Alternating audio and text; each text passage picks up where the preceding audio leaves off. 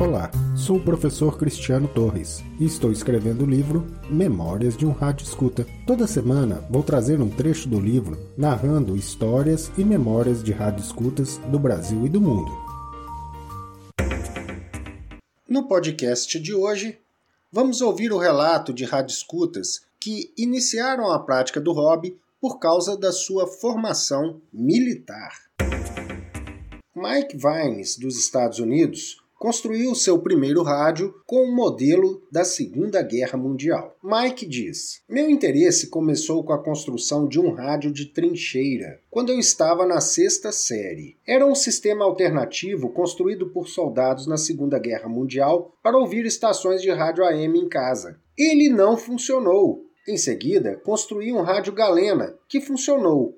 Ouvi Wolfgang Jack. Depois disso, ouvia rádio AM com o Super Rádio GE. Durante a noite, registrava inúmeras estações de rádio norte-americanas e colecionei cartões QSL. Em seguida, veio o Rádio Cidadão e o Rádio Amadorismo. Finalmente, conquistei uma licença de rádio amador em 1985, quando trabalhava na Alemanha. Fiz amigos maravilhosos por causa do radioamadorismo. Sempre que estou no rádio, os problemas desaparecem no QRM. Além de Mike, Chuck Morford, também dos Estados Unidos, descreve como era um ouvinte durante a Guerra do Golfo. Ele diz: Comecei a ouvir a BBC World Service quando estava na Força Aérea dos Estados Unidos. Naquela época, eu estava em uma missão na Arábia Saudita no início dos anos 1980. Depois que voltei para os Estados Unidos, eu parei de ouvir, mas retomei em 1990, quando começou a Primeira Guerra do Golfo. Chuck Morford e também o seu colega Mike Vines, ambos dos Estados Unidos,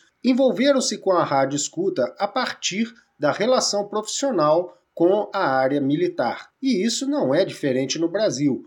Muitos escutas fazem parte das forças militares e a prática da guerra eletrônica e escuta de radiofrequência, em alguns momentos, motiva esses profissionais a pesquisar algo diferente no dial dos seus equipamentos de escutas.